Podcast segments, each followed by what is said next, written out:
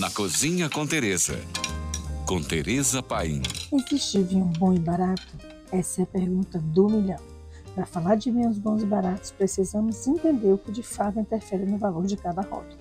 As caixas americanas, por exemplo, como Isabel e Bordeaux, têm um custo mais acessível do que as europeias, como Chardonnay e Merlot.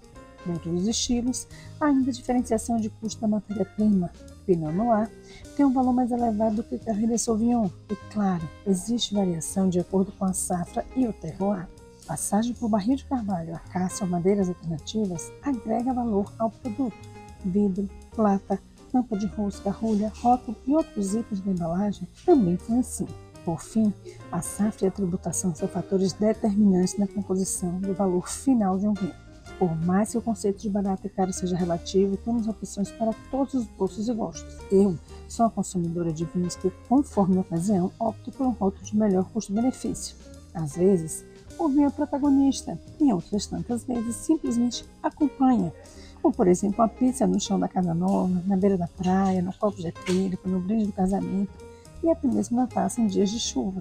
Bom e ruim também são relativos. Em uma comemoração na qual estão todos vibrando, todo produto poderá ser bom e prazeroso, independente de valor. Se o encontro pede descontração, com risco de virar no chão e até mesmo beber com gelo, é o momento de escolher um vinho para curtição, sem pensar nos aromas e nos sabores. Aqui, vale levar em conta que existe hora e local para tudo. Vinho é isso, um catalisador de bons momentos, seja ele caro ou barato e mais do que preço final na prateleira. Voltando, que vale levar em conta que existe hora e local para tudo. Vinho é isso, um catalisador de bons momentos, seja ele caro ou barato. Por hoje é só. Mais dicas me siga no Instagram, arroba.